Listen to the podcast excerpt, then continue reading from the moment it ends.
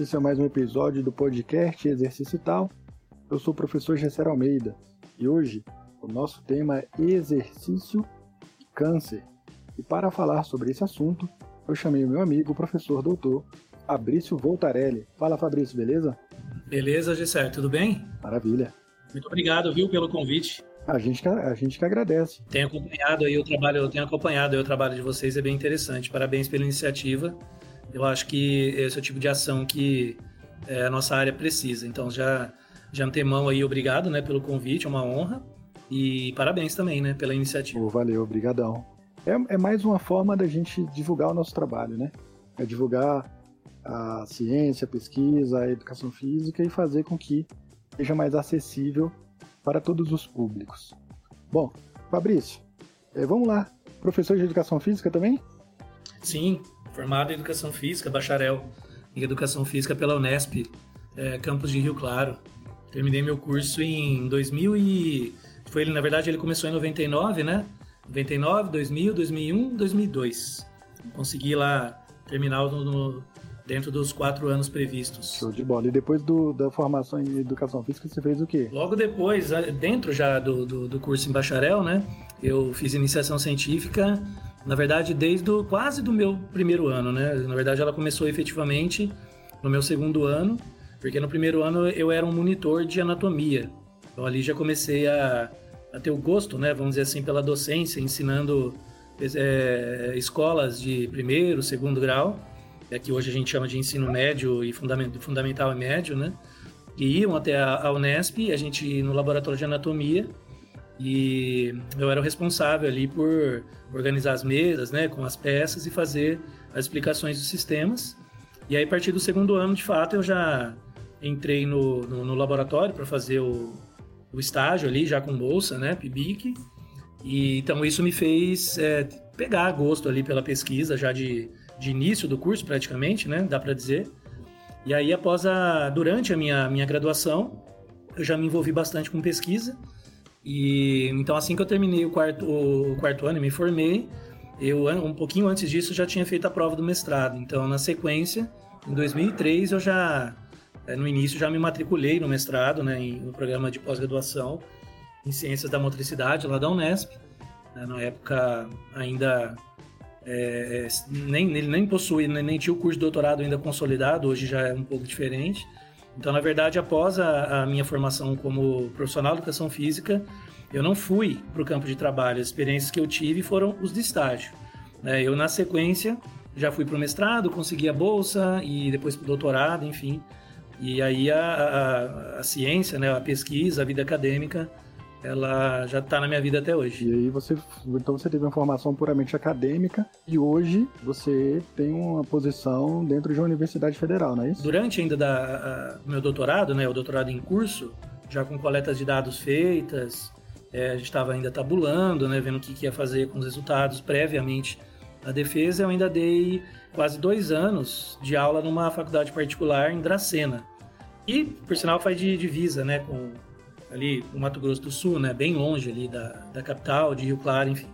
E foi muito bom que eu peguei bastante experiência ali de sala de aula, coisa que eu não tinha, né? Só tinha no estágio de docência é, das disciplinas que a minha orientadora, a professora Maria Alice Roston de Mello, né, hoje aposentada, é, me pedia. Né? E lógico que alguns eram critério da universidade, outros, porque às vezes ela não podia dar aula, eu ia dar aula no lugar dela, isso foi bom. Mas efetivamente, esses dois anos na particular, e aí no, em 2008 eu concorri aqui, né? Abri o concurso, e um concurso grande aqui na, na UFMT, no campus de Cuiabá, Universidade Federal de Mato Grosso. E eu acabei ficando em segundo, né? Não tinha acabado o doutorado ainda. E mais pouquinho tempo depois, é, como eles optaram em chamar o segundo colocado, eu vim correndo, né? E aí, desde então, assim, em 2009, eu tô aqui. Né? Esse ano já vai ir para 13 anos que, que eu tô aqui em Cuiabá. É uma história muito, muito maneira que a gente já te acompanha, a gente já conversou sobre isso, né? Mas eu queria perguntar para você o seguinte: dentre das várias coisas que você já pesquisou, já estudou, já trabalhou com performance, modelo animal, me conta uma coisa: como que você foi parar é, e, e manter, construir a linha de pesquisa em câncer e exercício? É, essa é uma, uma pergunta que já me fizeram, você acredita?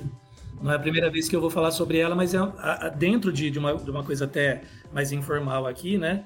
É, fica até mais interessante a gente contar alguns bastidores. Na verdade, quando eu acabei o meu mestrado e, e eu tinha trabalhado muito com, como você sabe, a questão do, de modelo animal e exercício e performance e protocolos de exercício, né? Então, lactato mínimo, é, o, o, o, limiar anaeróbio, a máxima fase estável de lactato, tudo para tentar determinar ali protocolos de exercício que se aproximassem é, do que o ser humano, do que a gente determina em ser humano, para aplicar nos animais, para que a gente conseguisse ali periodizar o treinamento deles, né, tudo bonitinho. Então isso rendeu ali um, um artigo que é um dos meus, até hoje é um dos meus artigos mais citados, né, que a gente publicou no Brazilian Journal, que foi o primeiro artigo a mostrar que era possível determinar o lactato mínimo nos animais. Mas eu fiz isso na minha iniciação científica inteira, no meu mestrado inteiro, e no doutorado eu queria um caminho novo, né, para seguir. Até se iniciou uma, uma conversa, eu fui para a Unicamp e aí conversar com uma, uma possível co-orientadora lá, é para trabalhar com câncer, porque era uma, uma câncer é uma doença que ao mesmo tempo assusta e que fascina, porque ela tem é, algumas características, porque assim, uma que é a partir da, das nossas próprias células, uma célula que a gente pode chamar de nossa, do dia para o outro, pode se transformar numa hospedeira. E eu comecei a ver que o povo lá de, da Unicamp estava estudando a questão da leucina, mas, assim, como um agente anticâncer, ou até mesmo de diminuir ou desacelerar o crescimento do tumor. Mas eu queria saber se o exercício pudesse ter um, um ali um, uma, uma somatória com a, a parte nutricional a, associada à diminuição de inflamação e etc. Mas não deu certo a coisa não andou e eu fui trabalhar com desnutrição, né? Então aquilo ficou na minha cabeça. Eu defendi o doutorado, a gente publicou o trabalho, e aí eu vim para o Mato Grosso, né? E aí, lógico, eu cheguei aqui, tive que montar boa parte do laboratório, trabalhei com modelo animal e lactato ainda, que é uma das coisas que eu é, tinha familiaridade, para mim ainda estava dentro da zona de conforto. É, mas começou de novo aquela ideia, né? De, ah, putz, seria legal talvez é, voltar a pensar, trabalhar com câncer de exercício também, né?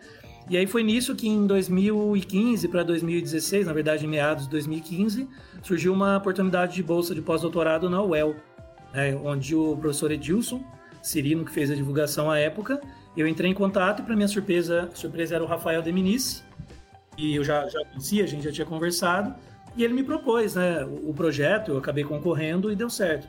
Era avaliar né, essa questão do exercício, perda de massa magra, sarcopenia, com a quexia, animais com câncer, um modelo que a gente desenvolveu lá. Quando eu fiquei sabendo do projeto, eu já estava também começando a me aproximar do Hospital do Câncer aqui, na cidade. E aí eles fizeram uma série de eventos lá e acabaram chegando no meu nome por outras pessoas para eu falar de reabilitação. Será que a reabilitação. Eu achei na época que ficou com um pouco um cara de fisioterapia, mas eu consegui ali fazer uma amarração interessante.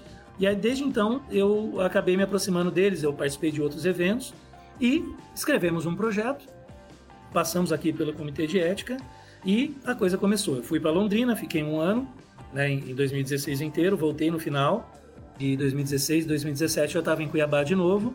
A gente publicou é, dois, três, quatro trabalhos ali bastante interessantes sobre o tema. E, mas eu comecei a ver a necessidade de, depois de ter trabalhado um ano com animal de laboratório e câncer, de avançar um pouquinho mais na clínica.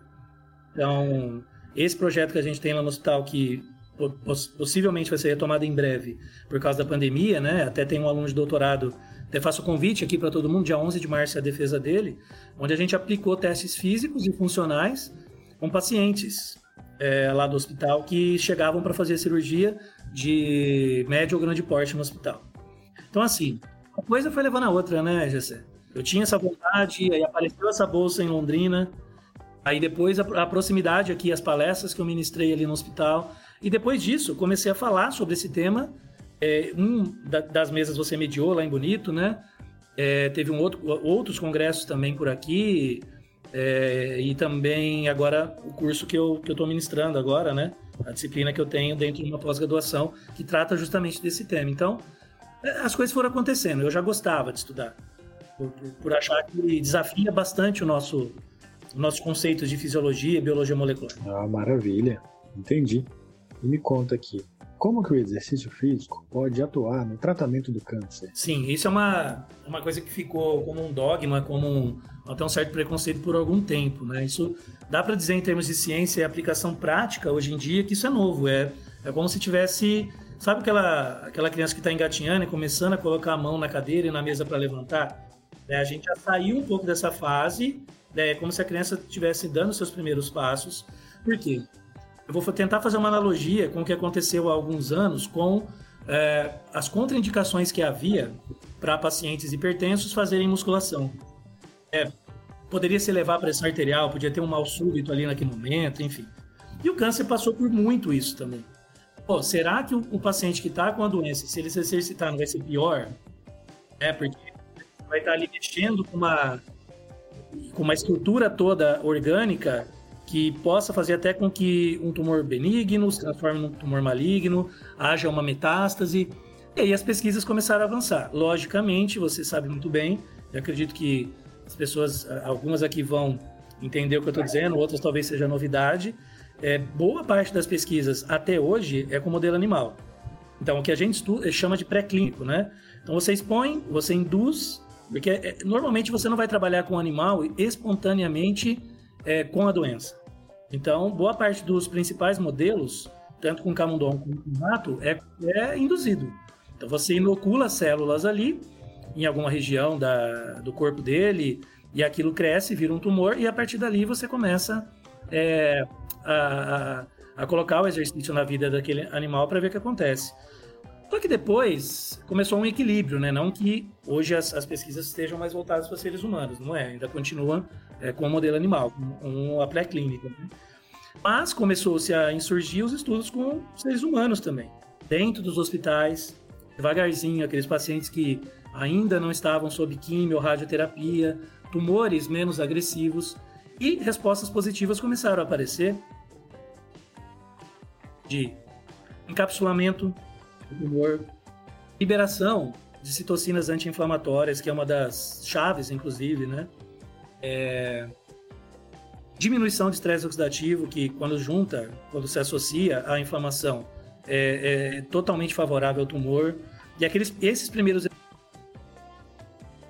com pacientes não graves, é, que não estavam numa, numa situação ainda de caquexia, né, de perda não fisiológica, de massa magra, levantou-se ali uma lebre, né? Acendeu-se uma luz e ali para frente as coisas começaram a, a aumentar, né? O número de pesquisas no mundo, né? principalmente Estados Unidos, Canadá, é, Nova Zelândia, Austrália e temos grandes grupos brasileiros também, né? que são aí as principais fontes, né? De, de pesquisa e artigos que estão disponíveis que afirmam que, lógico, um trabalho multidisciplinar, exercício pode ser sim uma ferramenta, né? Uma, um aliado no tratamento não farmacológico, né, ou como alguns gostam de dizer, é um tratamento adicional à, à doença, justamente por causa dos trabalhos com animais e depois com os primeiros resultados com seres humanos. E hoje a gente já tem aí vários trabalhos mostrando que uh, mesmo o paciente sob químio, sob rádio, sob terapia hormonal, principalmente, né, no caso do, dos homens com câncer de próstata e até mulheres no caso do câncer de mama, né, resultados positivos, esse é não somente em relação aos parâmetros clínicos é, do câncer, mas sim os possíveis efeitos positivos para os outros sistemas. Porque uma quimio, uma rádio, uma terapia hormonal mexe com outros órgãos e sistemas. Então a gente sabe que a quimio é extremamente cardiotóxica. A gente sabe que a terapia hormonal também é, prejudica demais a questão, principalmente no homem, né, é, dos hormônios anabólicos. E a gente já sabia que o exercício seria benéfico nesses pontos em, na população saudável. E aí a gente viu que algumas coisas começaram a se reproduzir também nos pacientes oncológicos, nos pacientes com câncer. E aí levantou-se um número né, de informações, um racional muito grande, para a gente chegar e dizer, olha, de fato, eu acho que dá. E aí os statements, né, os, os, os guidelines, todos, começaram a incluir o exercício, né, começou é, trabalhos no JAMA, trabalhos na Nature, começou a aparecer também nos guidelines ali do American College, né? E aí, não para todos os tipos de câncer, né? Hoje a gente tem aí. É, e por quê?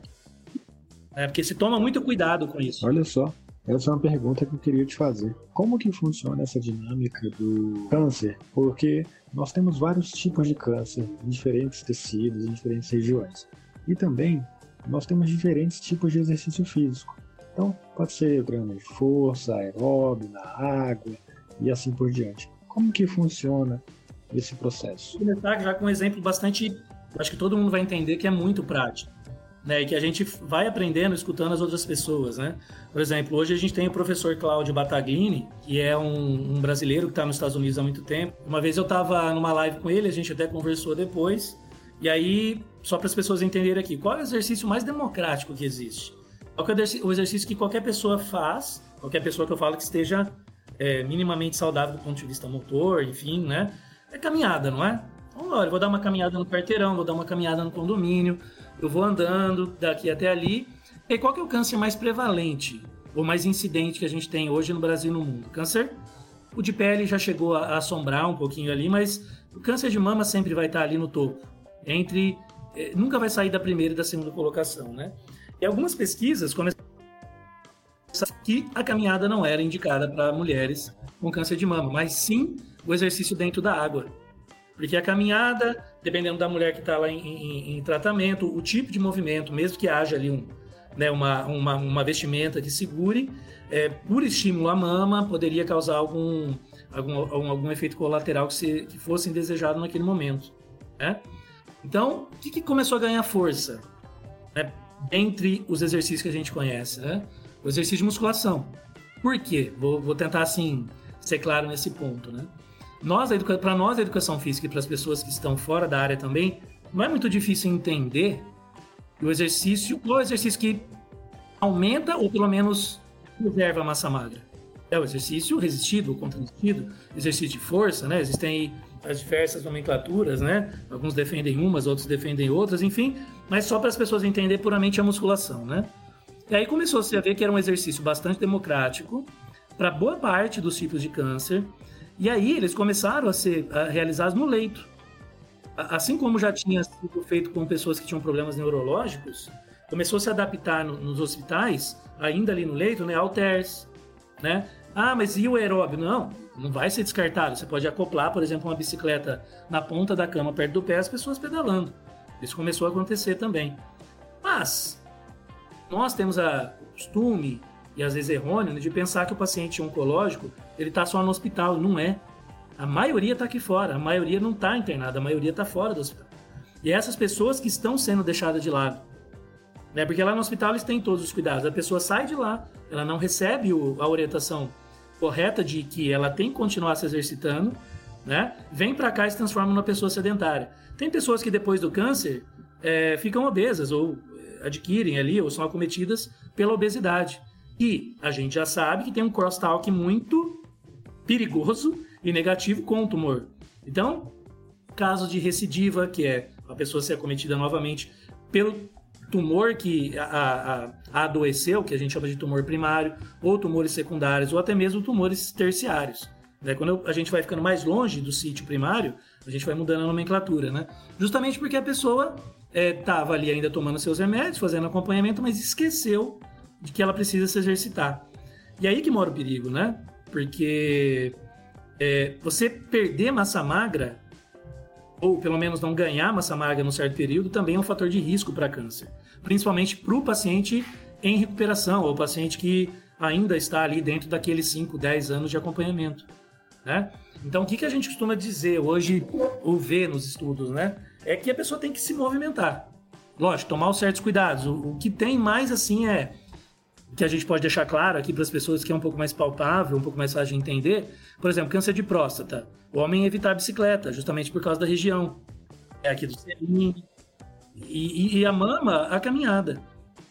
Outras contraindicações são muito parecidas. A gente tem até uma parceria com a professora Mariela, né, que ela é da da de, na, na verdade ela é, é baiana, mas agora ela está em tá em Belém, né, na universidade, ela fez lá o doutorado dela na Federal do Pará, tá numa particular agora, ela tem uma clínica só para isso. E ela fala ah, pra gente, falou, olha, chega um ponto, que, na verdade as preocupações que a gente tem com o paciente oncológico que que aderiu a um programa de exercício muito parecido com uh, outro tipo de população especial. Porque ele pode apresentar é, alguma doença relacionada ao coração, ele pode apresentar uma doença ósseo-articular, E tudo isso pode ser efeito colateral do tipo de tratamento. Olha como a coisa é complicada. Não é eu chegar, olha, vem cá, vou prescrever o exercício para você. Eu preciso saber o seu tumor primário, seu TMN, é, que é o tamanho do tumor, se ele ainda tem, né? Ou se ele já não tem mais. É, se foi um tumor metastático, qual foi o tipo de tratamento que você fez, o sexo, né? exames sanguíneos, né? se tiver como fazer, né? Estresse oxidativo e, e citocinas pró e anti-inflamatórias é sempre bem-vindo, mas a gente sabe que não é não é todo mundo que consegue fazer porque é caro. Um screening ali hormonal às vezes fica interessante, na né? progesterona, estrogênio, testosterona, é, porque isso pode impactar também. Porque às vezes a pessoa fala, ah, eu tenho medo de fazer. É, mas na verdade o, o, grande problema é ficar parado para essa doença, porque é, a gente não chegou a essa conclusão ainda, né? Mas os nossos pacientes aqui, por exemplo, para você ter uma ideia, aqueles que não se exercitavam antes da doença, descobriram que tiveram a doença. Ponto. É, depois a gente vai falar sobre isso, eu sei, de prevenção, mas esses pacientes que chegaram melhor para a cirurgia, eu não sei se vou conseguir me fazer ser claro aqui, mas acho que sim. Ele chegou para a cirurgia, mas ele era um sujeito mais ativo, é, não, tinha, não era obeso, não tinha doenças associadas. Ele sai da cirurgia muito melhor do que aquelas pessoas que chegam numa condição diferente da dele. O tempo de internação é menor, a chance dela se engajar num programa de exercício depois e, e ouvir o que o médico fala para procurar um profissional de educação física. A gente tem alguns parceiros lá no hospital que indicam, né? E que falam, que são até é, entusiastas em relação a essa área, né? Eles saem melhor. Ao passo que aqueles que, que a gente aplica questionário, faz medidas, né? Circunferência, etc., e depois tenta chegar num, num racional aí de sarcopenia. Num, ou, ou pelo menos risco baixo e elevado para sarcopenia. E aí é impressionante, né? Esse trabalho agora que vai ser dia 11, a defesa, né? Do, do Roberto, mostra claramente isso. Que aqueles que têm já sarcopenia, o risco elevado para sarcopenia, respondem muito mal à cirurgia, independente de qual for o tumor, independente se é pequeno ou grande. Então olha a força. Então a gente está propondo com esse, com esse projeto, aliás, que por, o hospital daqui, por exemplo, é, a gente tem até os equipamentos que estão lá já, só que a gente não está conseguindo um lugar para montar a academia. E aí começar a, a engajar esses pacientes e também fazer uma campanha é, em termos de cidade, de estado, enfim, de país, é, as pessoas terem um pouco menos de preconceito em relação a essa questão. A gente sabendo que o exercício é uma importante ferramenta para esse paciente com câncer, quais seriam aí, na sua visão, Fabrício, os três principais pontos positivos da prática desse exercício? Para pacientes já com a doença? Já com a doença. Meu primeiro, assim, é lógico, a gente é da. Se, se eu fosse da psicologia, eu falaria que é uma coisa muito relacionada à saúde mental deles que não dá para descartar. Isso a gente tem que deixar claro. Mas, Gessé, o pessoal que tá ouvindo aqui, eu acho que se eu for, assim, fazer um top 3, vamos pensar num top 3, né? Primeiro, manutenção e, se possível, ganho de massa magra. Porque, cara, assim, a associação, ou a correlação, melhor dizendo, de quantidade de massa magra e expectativa de vida é muito direta. Quanto menor a massa magra do paciente, menor é o tempo de sobrevida dele. Então eu colocaria um, o principal efeito do exercício para esses pacientes, manutenção. Então quando eu falei lá do meu pós-doc com os ratinhos que a gente estudou lá em Londrina, isso ficou muito claro. É, os animais que se exercitaram, que fizeram todo o programa de treinamento, que mantiveram, até tiveram uma sinalização para hipertrofia, viveram mais do que aqueles que não realizaram ou que realizaram menos vezes por semana. Ah, mas como que só sobrevida já seria suficiente? Não. A gente analisou toda a maquinaria é, do músculo esquelético e do tumor relacionada à síntese e degradação, ou seja, o ganho e perda de massa magra. Né? E a gente viu vários sinalizadores importantes, né? mTOR, P3 quinase, né? Tem gente aqui que talvez nunca ouviu falar, mas são proteínas relacionadas à síntese. Isso não quer dizer que vai ter hipertrofia. Num dos nossos trabalhos, isso inclusive aconteceu. Sinalizou, mas o músculo preservou em relação aos que não fizeram exercício. Esses animais viveram mais, tiveram mais autonomia. O que eu quero dizer de autonomia para animais de laboratório? Eles conseguiam subir para beber água e comer. Tinha animal que na gaiola não exercitado não conseguia fazer isso. Ele não tinha força para subir. E a doença ia progredindo cada vez mais. O tumor aumentava de tamanho. E quando a gente foi analisar o tumor, que aí eu acho que é o segundo ponto, né? O primeiro seria em relação ao exercício ao tecido muscular e o segundo ponto ao próprio microambiente tumoral. Porque no fundo, no fundo, aquilo é uma célula. né? Uma célula que gosta de muita glicose, que gosta de muito lactato. Ah, mas se fosse uma, uma fibra vermelha, cheia de mitocôndria, há um shift ali impressionante que muda aquela fibra vermelha para uma fibra branca, justamente é, disfunção mitocondrial, né, que pode levar à, à sarcopenia e caquexia, justamente para favorecer o tumor. É para se autofavorecer, para produzir muita energia. Quando os glóbulos brancos chegam ali para atacar o, o, tumor, ele é enfraquecido. Né, justamente porque o ambiente é tão ácido, por causa do lactato, que ah, ah, os, as nossas células não conseguem atacar. E isso me leva ao terceiro ponto. O primeiro, tecido muscular. O segundo, tecido, o microambiente tumoral. E o terceiro, sistema imunológico. Eu não, não consigo...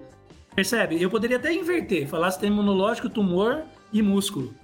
Mas depende do ponto de vista, né? Mas como eu estou pensando que o exercício impacta no músculo e isso gira ou gera uma coisa muito interessante ali, até efeitos de uma, como se fosse uma bola de neve, eu colocaria nessa ordem. Mas dá para mudar a ordem aí, depende do ponto de vista. Que é interessantíssimo, né? Sim, dá pra, dá pra gente pensar de diferentes modos, né? Como você disse. Ah, então a gente tem o TEP 3 aí, né? Agora, sabendo que o exercício ele é importante para esse paciente com câncer, porque ele vai ter mais sobrevida, ele vai ter uma, um tratamento melhor, ele vai ter um, uma cirurgia, né? Uma recuperação de cirurgia, e já sabe que isso é importante. Vem uma pergunta agora anterior à doença porque a gente está vivendo num, num períodos que as doenças crônicas têm aumentado. Então, obesidade, hipertensão, diabetes, alguns tipos de câncer e tudo mais. Eu queria te, te perguntar o seguinte: cada vez mais o exercício físico está em evidência. Por questões de saúde, acho que a pandemia até auxiliou a demonstrar a importância da nossa área. Como que a prática habitual desse exercício pode evitar o surgimento dessa doença? É, essa é uma pergunta muito importante, porque assim, quando a gente está estudando câncer ou falando sobre câncer, na nossa cabeça sempre vem o paciente. Isso é muito óbvio também, né? Uma, uma, uma coisa lógica a gente falar sobre o paciente. Né? Porque vai ter gente que tem ali caso na família, algum amigo. Né? Normalmente a gente acaba não falando sobre o exercício como prevenção, né?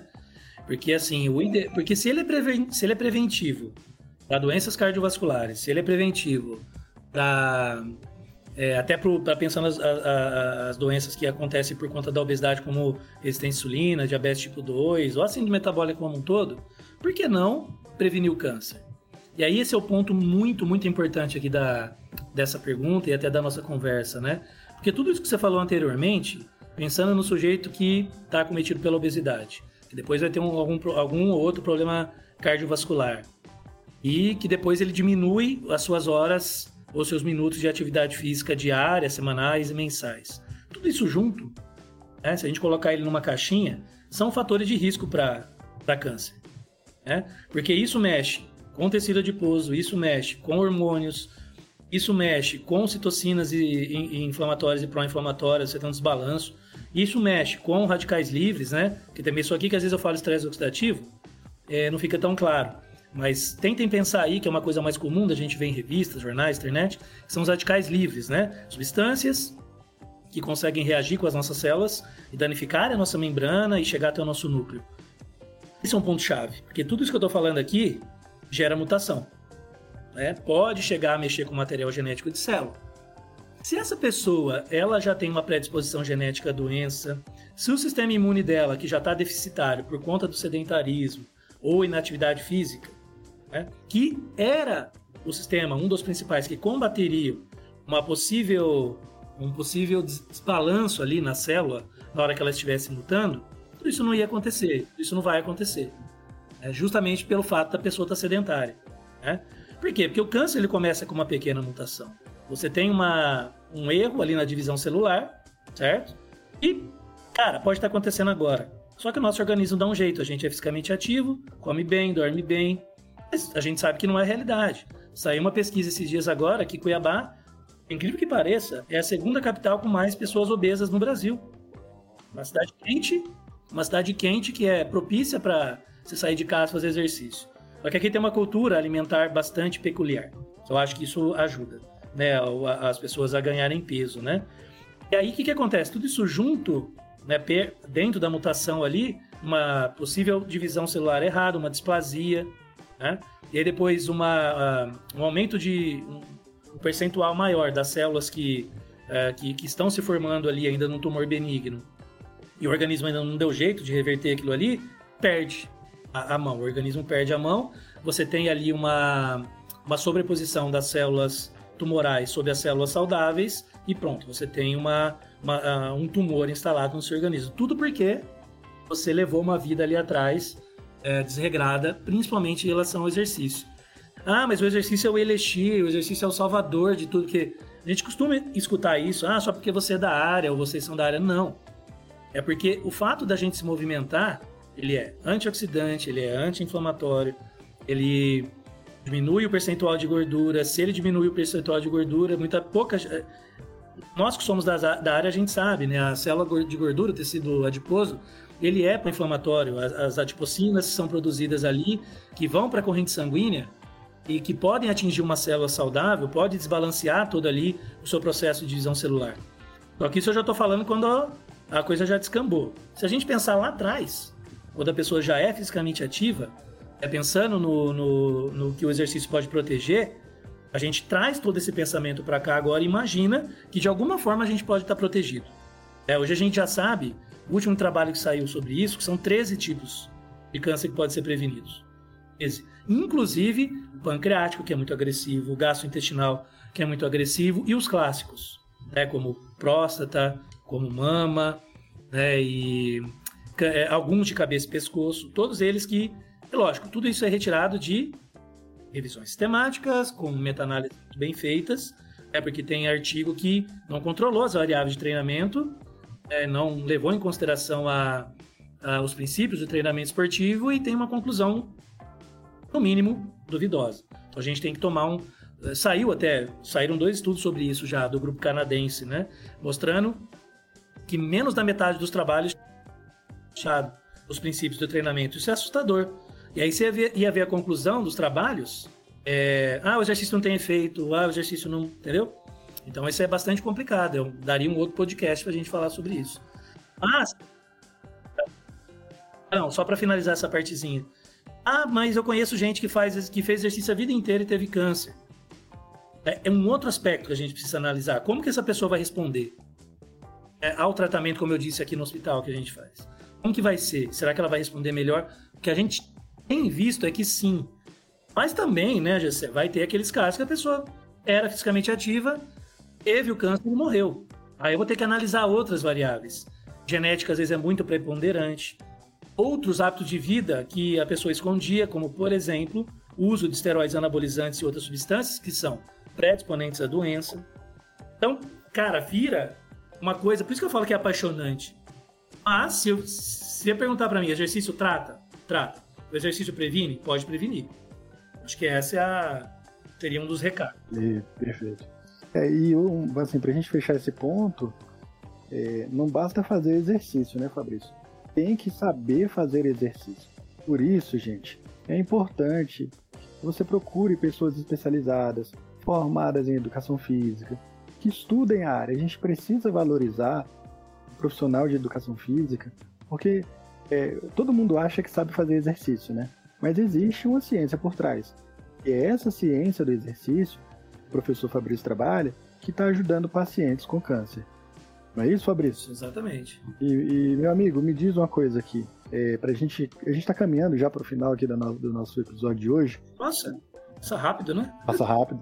E, cara, foi, foi tão bom que passou rápido e esclarecedor. A sua fala, a sua fala é ótima. Tava até com saudade de falar com você. Ah, eu também. É, qual que, deixa uma, uma, uma mensagem final para os nossos ouvintes, o que, que você poderia deixar para eles aí? Bom, eu sei que a gente tem públicos variados, né, meu amigo?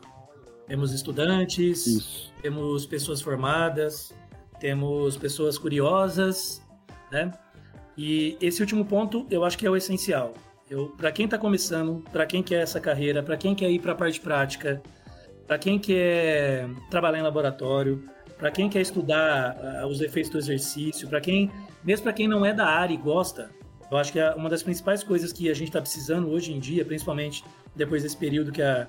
Não vou nem falar que a gente atravessou, que a gente vem atravessando, né, que é o, é o, período de pandemia, a gente vai torcer que para esse ano as coisas melhoram, é acreditar na ciência, né?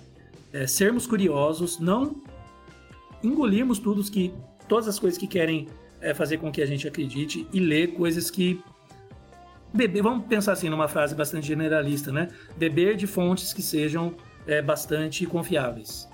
Então, eu acredito que trabalhos como esse aqui, né, do, do que você tem desenvolvido, né, com podcast e outras coisas, eu tenho um canal no YouTube também que eu tento às vezes alimentar ali com alguns vídeos, as coisas que a gente posta nas nossas redes sociais, né? Eu acho que a gente só chegou nesse ponto aqui, nessa conversa de 36, já pra, indo para os nossos 40 minutos aqui, porque o Gessé lá começou lá atrás acreditando em fazer a coisa certa, sua ciência, seus estudos.